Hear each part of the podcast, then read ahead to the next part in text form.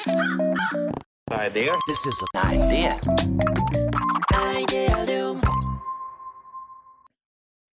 えー皆さん、こんにちは。こんにちは。安西です。みです。はい。えー、アイディアリムキャスト。始まりましたね、今回やっていきましょう先生ね。はい今日もやろう。今回はあれですよね。たまにあるな外れ会ですよね。外れ会外れ会って言うのよ。だから、前回、うんサンドイッチマンのやつをやった時にもう、すごい僕は楽しかったし、聞いた時に超面白いじゃんと思ったけどね、あんまり伸びなかったやつね。まあ、ユニークユーザー数伸びないですよね。全然伸びない。そう。全然伸びない。でもあれいい回なのにね。めちゃくちゃいい回なのに、なんか、みなべさんがさ、真面目に話しすぎちゃったんじゃねえかなとか、反省してる回はまあまあ伸びたりとかしてるじゃん。あれおかしいよね。なんかうえー、みたいな。あの反省して、え、これ大丈夫かな？途中で眠くならないかな？すごい心配する回、すげえいつもうんユニークで伸びるんですよね。そう。バズってるで今回はいけたぞみたいな。そう。で、みなべさんが会心の出来だったサンドイッチマンの回はもそううなかなかの滑り具合。だから、滑ってないし、だから僕が楽しいだけかもしれないよね。完全にねそうっ。すね。う。うんん。ね。そう。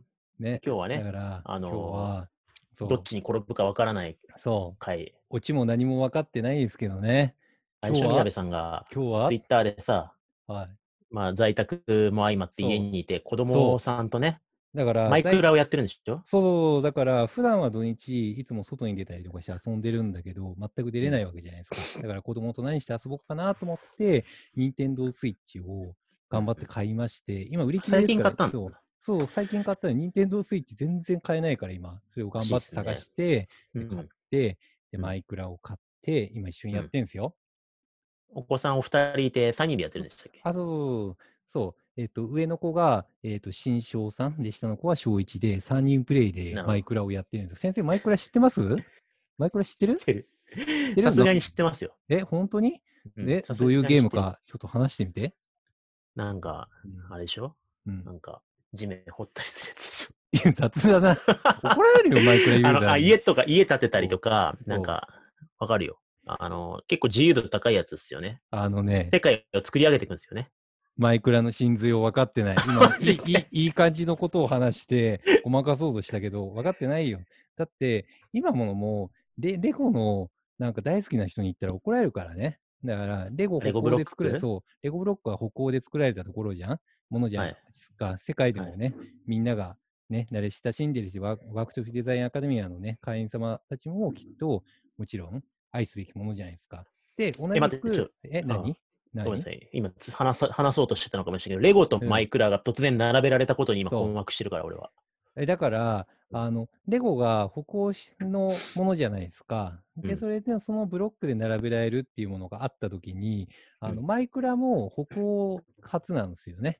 北欧初の、そうねそう、世界で一番売れてるゲームなわけですよ。うーんそう。なんですよ。、レゴ的な、あの、うん。構築的、構成的なあそうそう自由度、そう。レレゴも、世界観は。んそう。だから先生が今言ったのって、え、レゴって積んだりとか剥がしたりとかくっつけるやつしよみたいな、家とか作るでしょっていうやつで、あそれレゴの人に怒られると思うんですよね。そんなマイクラバカにしてないです、今。うん、だから、マイクラは違うから、そういうのじゃない。待って、確認です。マイマインクラフトでしたっけ、マインクラフトですね。マインクラマインク。ラフトのね。そう、Windows とかについてたマインスイーパーじゃねえから。らあポチポチ押してるやつ、ね。そう、大好きだったと思うけど、先生。だから、そういう話じゃなくて、僕は今日何を定義したいかっていうと、マインクラフトは組織マネージメントや組織変革、そして組織ファシリテーターである先生にこそ遊んでほしいゲームっていうことをプレゼンしたかった。なるほど。そなるほど。う、なんですよ。だから、試しに聞いてみましょうか、じゃあ。そう、だから、毎週僕はね、マインクラフトを子供と遊んでるんですけど、マインクラフトさっき先生、土を掘ったりとか言ってたじゃん。自由度の高いゲームだっていうことをおっしゃってたんですけれども、なんかいろんなハウがあるんですよね。で、そもそも、なんかマインクラフト、オオープンワールドとかのゲームって先生やったことあります？ゼルダとかは？ゼルダゼルダゼルダゼルダは、ゼルダはちょっと違うからね。え、でもスイッチのゼルダオープンワールドのゲームじゃないの？え、そうなの？俺、ゼルダやったことないわ WDA で今うん聞いてる、リアルタイムで聞いてる人教えてほしいんだけど。まあいいや。いや、だから、あれだよ、オープンワールドで、なんかこれオープンワールドですそって。う、そう、オープンワールドで、急に、ふって出るわけですよ。キャラクターが急に出るのね。で、それで何してもいいんですよ。目的もうんそんなに設定されてないんですよね。はいはいはい。あるのが、なんかこう、ブロックで積まれたワールドだけが広がっていて、何でもできるんですよね。で、急に山があったりとか、木があったりとか、近くに豚とか牛とかあったりとかするんですよね。で、先生の言った通り、なんかこう、土を掘ったりとかもできるし、なんかこう、木を切ったりとかして、家を建てることもできるんですよね。うん建てられるんですよ。で、ん近くにいる豚を、なんかこう、買ったりとかして、肉にして、焼いてうん食べる料理をするみたいなことはいもできるんですよね。うんできるんですよ。で、もっと発展すると、畑を作ったりとか、牧場を作ったりとかもできるんですよ。うんうんうん。だったり、洞窟もあって探検もできるし、いろんなこう、なんか要素があったりとかするんですよね。うんうんうん。そうそうそう。だから、あれですよ。あつ森に今皆さんハマってると思うんですよね。はいはい。ハマってるでしょ？今こそマイク日ラを本人全員やっ取り直し、てますよねそう、マイクラをやっていくべきですよ。あつ森やってる場合じゃないと。そうそうそうそう。なそうなんだけど、あだから話戻すんだけど、子供とやってていいっていうのは何がおすすめかっていうと、本当に、先生もお子さんが大きくなったらやってほしいんですけれども、うん一緒に、なんかこう、4画面分割で子供と一緒に遊べるんですよね。同時プレイができるんですね。同時プレイ、4人一つ ,4 の世界で人同時プレイができるんですよ。うんで、うんなんかこう、お互いにオープンワールドで何でもできる世界観なわけね。そこに急に、うんなんか僕と子供が3人放り出されるわけですよ。うんで、最最初何もないですか？そう、何もないんですよ。何もないんだけど、夜になるとゾンビが出るんですよ。はいはいはい。そう、夜になるとゾンビが出て襲ってくるのね。で、最初何も道具はないから、なんか殺されちゃうから、急いで家を作んないといけないんですよ。ちょっと一個一個確認していいですか、うんうん僕すごいい意味付けがね、うんこだわるから、うんゾンビはどういう設定なんですか？よなんえどういうこと？なんかどういうこと？うん。いや、この世界は、こうこうこういううん悪いね、うん。悪玉がいて、こいつなはいこうこうこうしたが、そういうのない。なんかよくわかんないけど、ゾンビが出てくるんだ。うん。そういうのはなくて、ただただゾンビがいる。はいはいはい。ただただゾンビがいるし、めっちゃ襲ってくる。はいそこに意味はない。僕、あの、マイクラのね、うんあれあれやってやったことありますよ。うんドラクエビルダーズ。いや、だかあら、れそれはマイクラのパクリだから。完全パクリなんですか？なんか、もらってないんですかね？権利的にはわかんないけど。わかんないけど、あの、ハウ、ハウは一緒でしょ、ハウはなんか。削ったりとか積んだりとかあ、。でも、あの、ドラクエビルダーズの方がストーリー性がすごいあって、そうっすよね。で、やりやすいんですよね。マイクラの方が自由度が高い。でも、マイクラ、全国の小学生が一番遊んでるゲームだからね。それ結構不思議なんですけど、なん,、うんなんで？だポケモンとかじゃないの？なんでそんな超自由度高い遊びを、なんで小学生そんなやるんですか？自由度がめちゃくちゃ高いんですよ。あだから、結構幼稚園児だったりとか、小学生とかも、なんかと子供もやってるし、子供の友達とかもやってるんですけれども、うん。なんかこう、なんかこう、吸収力がめちゃくちゃ速くって、いろいろうんバーっと、なんか恐ろしいくらいの家を作ったりとか、あと、うん今、今のこう、YouTube で動画収集するんですよ。情報収集すはいるのね。はい。はい、だから、ヒカキンのチャンネルをひたすら見て、で、それをマイクラで真似するみたいな、はい、Google 検索で調べて、で、それを実装に反映するみたいなのを永遠やるんですよね。うんそう。うん。っていう感じで、延々回転してできたっていうのを高速で楽しめるのがいいみたい。うん。なるほどね。そう。で結構じゃあ YouTube、YouTube はでっかいんですか？影響は。でっかいみたい。ヒカキンのチャンネルをひたすら見て、で、それをベースに構築したりとかするみたい。じゃあ終わりなき探求と、そのプロセスをなんか、そう。知り合いとか友達とシェアしてみたいな。そういうのが楽しいみたいよ。だから結果的になんかいろんな道具を組み合わせることによって、なんか結果的に自動ドアができたりとか、うんその積み木をやることによって、なんかこう、新しい造形物を作ったりとかできるんですね。それが楽しいみたい。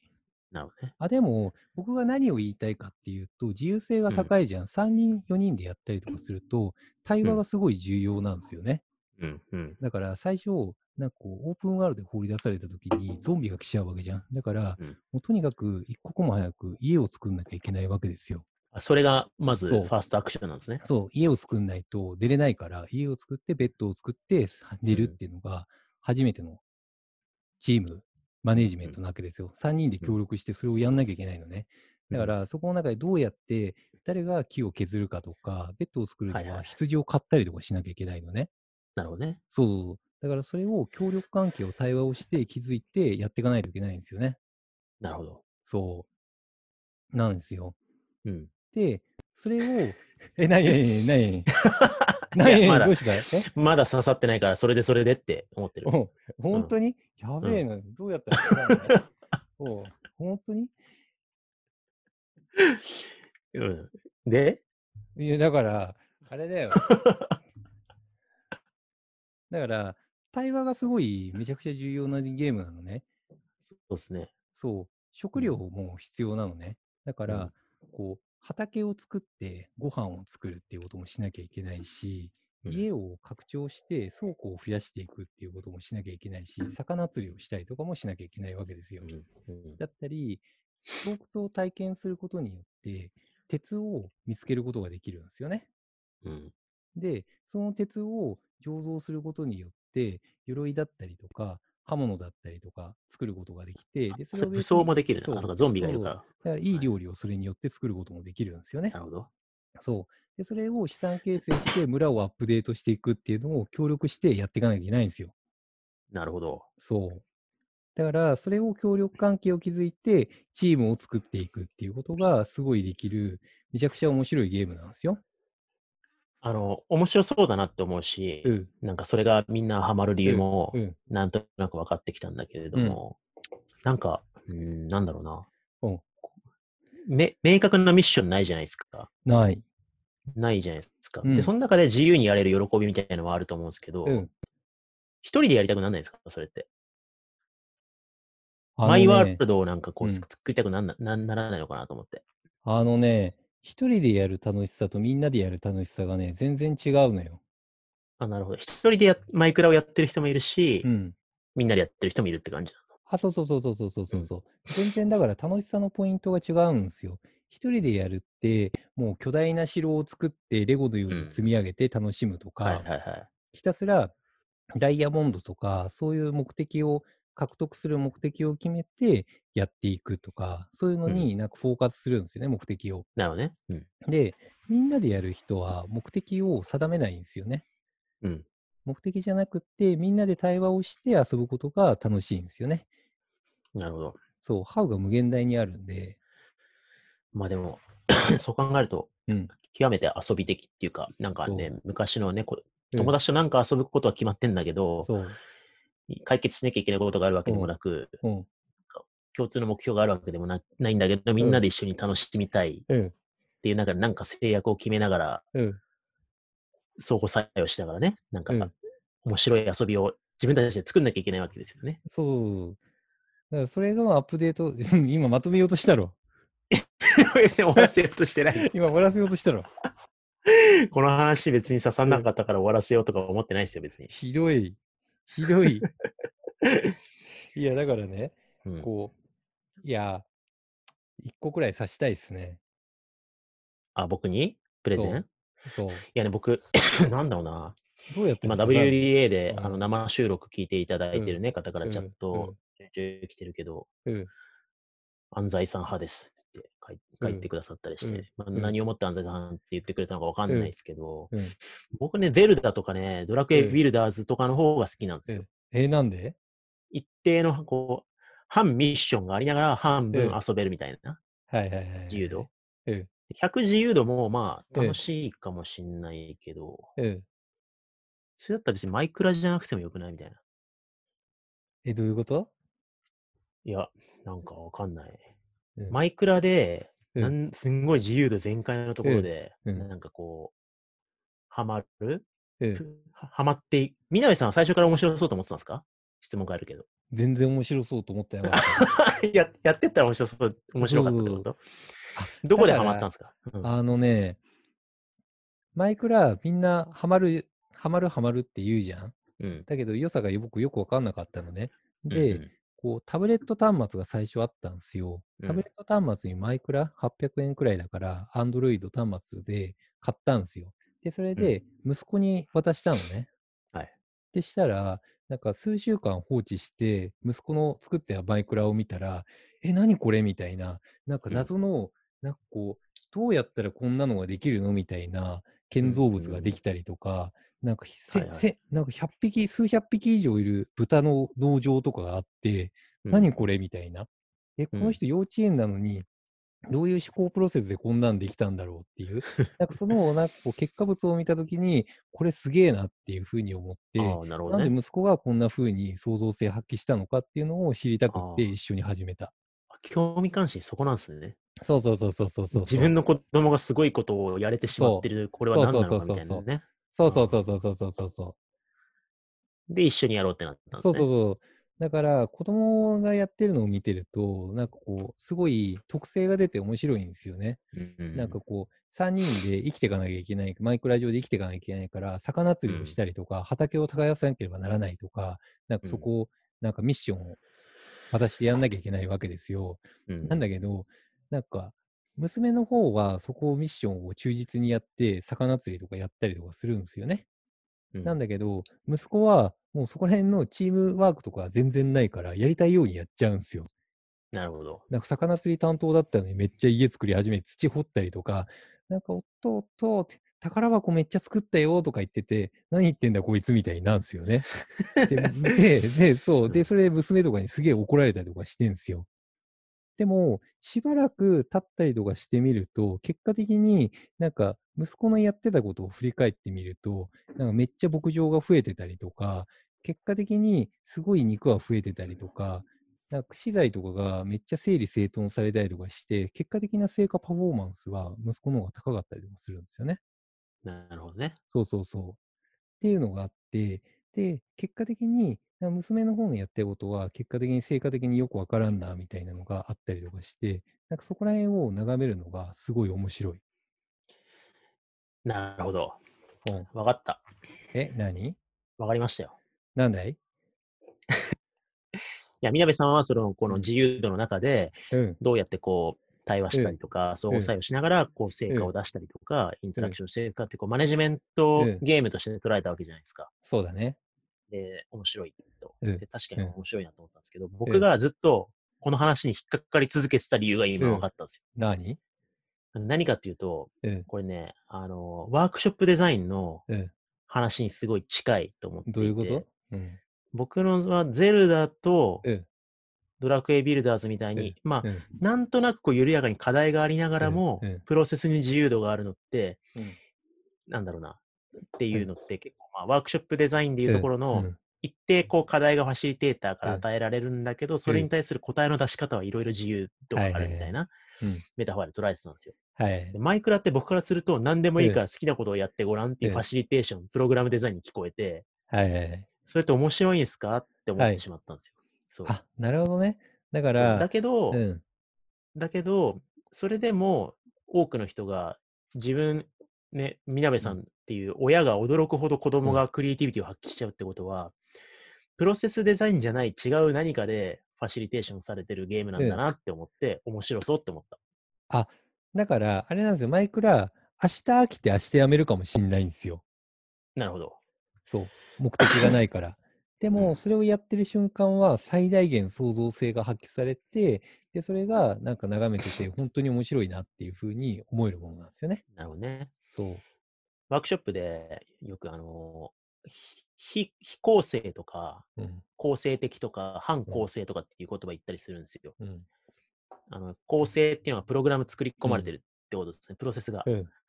構成的なガチガチのワークショップって、うんもう5分単位でやることが決まってて、これやって、うんこれやって、これやって、これやって、これやったら OK っていうのが作り込まれてるのが、もううんガリガリ構成的。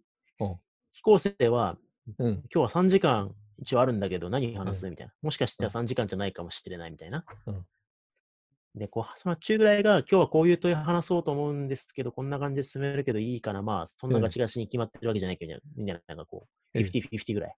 うん。で、多分ガチガチが従来の RPG うで、ん。はい。50-50ぐらいの反抗性型ワークショップうんみたいなのが、あうんの、スイッチのゼルダとか、ドラクエビルダーズで、うん何でもいいから話そうっていうのが、マイクラなんですよね。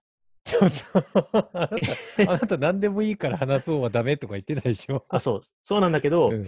何でもいいから話そうで、うん。デザインがないとうまくいかないんだけれども、うん。なんか用意してるルールとか、うん。あるいは、今日はこのツールを使って何でもいいから話そうっていう、いワンスパイス制約が加えることもできるんですよ。別にプログラムデザインだけじゃなくて。そのマイマイクラのその設定されてるこう環境とか、うん。あの操作性とか、うん。その何ができるのかっていうところが、いわゆる時間のデザインではないところうんで人をクリクリエイティブにさせてしまう、うん構成はないんだけれども、うん人が何かしてしまう仕掛けがあるんだろうなと思って、うんワークショップデザイン的には面白いなと思った。いい感じにまとめた。刺さったよ、だから。あ、本当に刺さった？うん。本当？うん。本当いやだからよだから。え？何？え何？うんうん。だから、ゲーム的に言うと僕 RPG って大体途中で飽きるんだよね。はいはいはい。あ、わかる、それはでも。なんか僕大体ゲームのセーブデータがラスボスの手前で大体終わるんですよ。わかる。ラスボスを倒したら終わるみたいな感じになったら、大体飽きてやめちゃうんで、うん。終わりがないゲームに割とハマりやすい。経営とか？え？何？経営、経営会社経営とか。会社員ね、もう永久的に3回くらい終わらせようとして、フックのネタ出してんじゃん。何それ ないわ。いや、もうこのね、うん。この、これも人外れ会だろうなと。もういろいろテストしてやってこチマンの、う。もういろいろテストしよう。いいっすよ、もう。テストしようフィードバック欲しいっすね。うんフィードバッここまで。聞いてがっかりしたとかね。そいや、こういう回もなくさないでくださいとかね。う。そう。ね。僕らツイッターしか見てないから、ツイッターで言われない限りフィードバックされないからね。ね。そう。そう。あとユニークユーザー数ね。ね。そう。そう。そうク。ソワロタとか言いながらあそう相手してくれたら僕いくらでもと取りますよね、こういう回。ね。そうしよう。じゃはい。というわけで、マイクあ。ラはい。から学ぶマネジメントだったのか、ワークショップデザインなのかよくわかんないけどね。まあでも面白かった。はいみなべさんははい組織デザインとはいかマネジメントの観点からマイクラを見てて、僕はやっぱりいくら聞いてもファシリテーションの観点からしかマイクラを聞けなかったんで。専門が違って面白いなっていうことで。ありがとうございました。ザース。This is an idea. Idea.